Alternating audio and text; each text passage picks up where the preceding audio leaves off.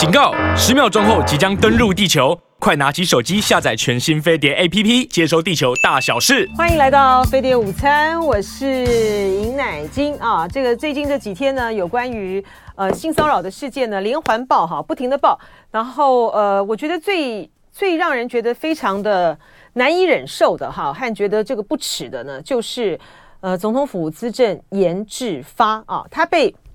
小英知友会的这个女党工呢，呃，控诉他，他这这这个人真的是一个，我觉得是行径呢，这是非常的下流的一个人啊。他会去拍，他会去这个拍这个女党工的屁股，摸她的大腿，而且呢，他还不止一次的就问她说：“哎，你怎么你？她因为她跟她男朋友，呃，她跟她男朋友住嘛，哈，他们两个住在一起同居。她说，你男朋友有没有给你赔税费？”这什么这个下流的这个行径啊？可是呢，他就在这个总统府呢，就说啊，他们虽然很关心这件事情啊，但是呢，总统府呢没有不是总统府管辖的，他没有调查权。之后呢，他竟然呢要去告。哈，要去告这位这个女党工，而且他还说，呃，我提起这个刑事诉讼，哈，要让正义得以伸张。莫名其妙，谁的正义啊？这这实在是非常的可恶啊！这位呃，总统府资政呢，严志发，他是小英居友会联谊会的总会长啊，他原来是德阳电子的总裁，然后呃，他长期以来呢，就是坚定的呃小英的就支持者。嗯、有他们这个呃，民进党的这个圈子里面啊，小英之友会他们圈子里面就形形容呢，他跟呃蔡英文之间的关系呢，呃，很深啊，情同父女，有到这样的关系，是不是因为呢，他有这样子的一个深厚的这个关系，所以说呢，这个女党工她就会觉得说啊，你这个又是跟这个高层关系这么好啊，又是小英之友会的总会长，然后又是金主，所以呢，当他对他做出这些很很糟糕的这个举动的时候呢，他也不敢，他也不敢有任何的呃表态哈，或者是不敢就把他的手推开啊，说你在干什么，在说什么，他都他不敢做，不敢做这些这个事情啊，而且呢，总统府呢的。总统府的呃这个立场的表态也非常的离谱，你就是不愿意在这件事情上面去得罪你长期以来的这个金主，而且这个呃严志发呢，他显然就是在很多关键的这个时刻，当别人呢都在去批评这个呃蔡英文的时候呢，他就是出来跟他讲话，帮他讲话了哈，然后在可能在抠人呐、啊，这各方面里面呢，呃展现了无比的这个忠诚啊和对蔡英文的这个爱护，然后在呃大家像大家像上网。去找也很容易找到一些，就是在政府面对到很困难的这个时刻，像那个时候呢，呃，高端这个疫苗呢备受这个抨击的时候呢，他们也带头拿出来这个联署，他们愿意要来这个施施打这个高端疫苗啊，就是这样子的一个人，然后使得发生了一个这么。呃，难堪的这个事情的时候呢，总统府的态度呢却是如此的冷漠哈。然后他今天这还这个变本加厉的说要去控告，嗯、呃，这个女党工什么正义得以伸张啊，这个完全是莫名其妙。然后这个呃女党工呢，在她要去参加这个同志游行的时候呢，她还被这个资政这个命令说不要跟同性恋一起混，哈，说这个同志呢是伤风败俗哈。所以这位呃女党工呢，她就说，这个对于挺同的蔡英文来讲，真是讽刺至极啊！而且呃，民进党呢，呃，在发生了这么多起的性骚扰的这个事件之后，他们的反应呢，就这些呢被控诉的人的这个反应呢，也非常的奇特啊。呃，就是包括嗯导演啊，包括这个党工，他们都还要采取。这个司法的诉讼出来捍卫他们自己的这个清白，然后民进党的性平事件调查小组呢，在六月二号的时候还特别的发表了这个声明，说会提供被害者法律团队作为后盾啊，无需惧怕法律战术，党誓言成为坚实靠山。你先去处理你们自己的总统府资政这个颜志发，先去处理你们这个小英之友会的这个总会长。这很可恶啊！这个这是很很恶劣啊，非常的非常的可耻的一个行径哈。好，这个是台湾这、呃、我们这几天呢闹得这个沸沸扬扬的哈，而且的这个性骚的这个事件，而且要鼓励呢更多的这个被害者啊，嗯，就勇敢的出来啊，揭露揭露这些的行径啊，拿出一个态度来，就算是在法律上面呃过了这个追诉期，因为。嗯，性骚扰这个是属于告诉乃论嘛？你必须要在六个月以内啊，要提出这个诉讼。就算在法律上面呢过了这个追诉期呢，也要在这个相关的这个处理程序上面呢讨回一个公道啊。就是各党这个在处理这些的问题的这态度上面呢，这是真的是要面临到对一个很严严严肃的一个考验哈。这个是颜志发，这这总母之人，这个实在是太可恶了哈。好，讲到国际新闻的部分啊，这个大陆的解放军的呃中共的这个军舰啊，和这个美军的这个军舰这个中云号啊，在这个海上呢，在台湾海峡这边呢，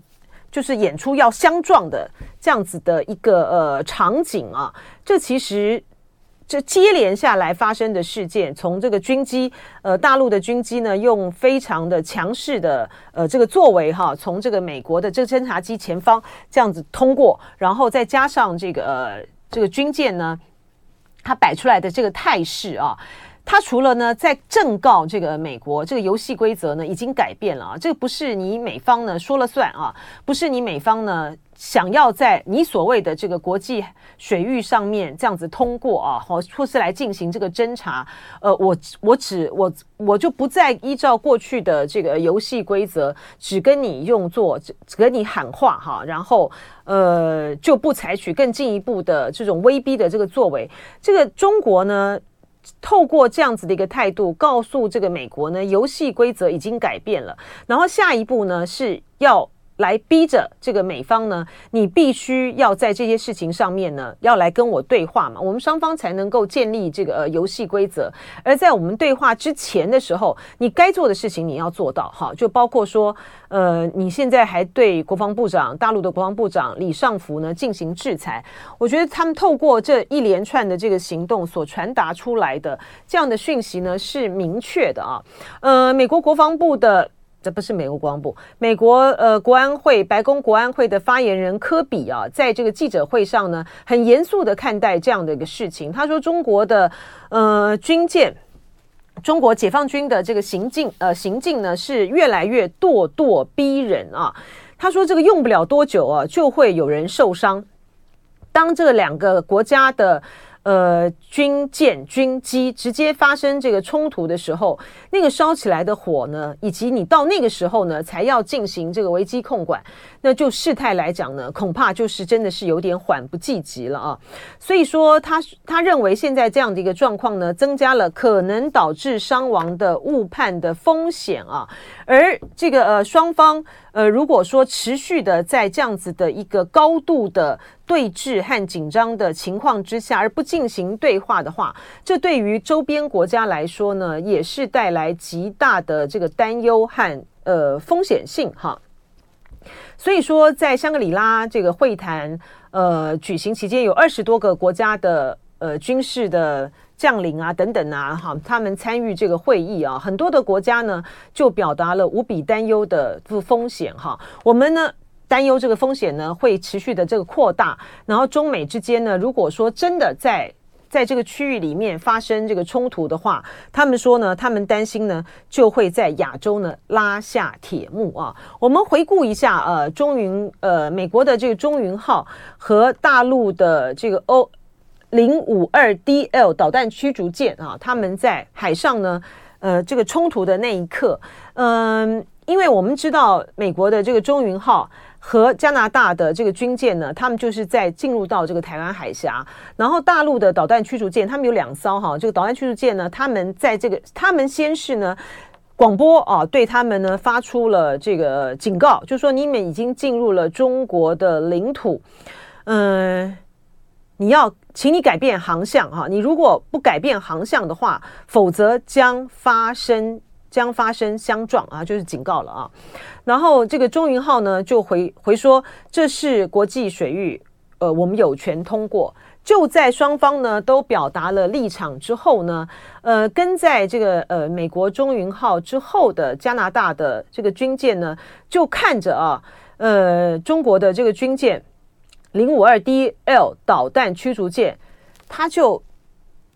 他就把他的这个舰首呢。直接转过来呢，就对准了这个中云号，而它的这个军舰的后方的它溅起来的那个水花呢，就是非常的激起了这个巨大的水水花，它就是要对对准你的中云号的舰首，它就是要撞过来了啊！他说，在这个俄这个在这个俄罗斯的这个军舰呢，它就是打，它就是采取的跟俄罗斯军舰在面对在在呃有争议的啊有争议的这个区域，跟这个美军军舰相遇的时候呢，他说，呃，这就是等同于俄罗斯军舰呢打的这个呃旗号，就说我舰奉命撞你舰啊，这个就是那种威逼性，这种威吓性就很强了啊。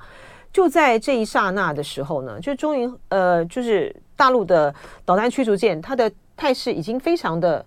明朗了啊，已经非常的这个明朗了。你你不转向，我就要撞过来喽。这时候呢，就看到这个中云号，它的船首呢开始呢往右倾斜，然后呃，这就表示我要转向了哈。所以这样子的一个场景是非常非常的危险的啊。两舰的两舰的距离只有一百三十七公尺啊！如果在一个全全全速加速的这个情形之下啊，它这个发生这个意外的情况呢，它其实就是会在一刻之间，它就说发生就发生了哈。那所以你当你美国怎么去看待中国方面透露出来的这么？呃，强硬的这个讯号，你接下来要采取些什么样的手段，就关系着这个未来中美之间在海上、在空中遭遇遭遇的这个呃准则啊。中国在这么短的这个时间之内，采取了这么呃明明确的在空中、在海上。这个遭遭遇的这个动作，而对于美国来讲，美国国务院方面的这个态度呢，军方的态度呢，也是非常的明确的啊，就是说，你如果说要透过这样子的一个方式来跟我讲说，哦，你不能来啊，我美国不能来，不准来，好，你你你走哈，你你离开这个呃呃争议的区域，或者是说像李尚福所说的，你管好你美国，你管好你的这个军舰，你管好你的，你管好你的这个军机，这个美方是做不到的，但是呢。双方对于这样子的危机擦撞的这个冲突性，要不要控管？当然要控管啊，哈，所以就是要相对的、相对应的拿出这个诚意来，哈。这个美国的这个举措呢，也是非常的这个诡异了，哈。就是说，你一方面呢，你在这些呃这方面的部署呢，表现得这么的强势啊，可是呢，你又在一个非常时机敏感的时刻啊，在六四之前的时候，呃，六四的这个档口上面，你的亚太驻青呢，康达。到这个中国大陆呢去进行访问，所以你要传达的信息是什么？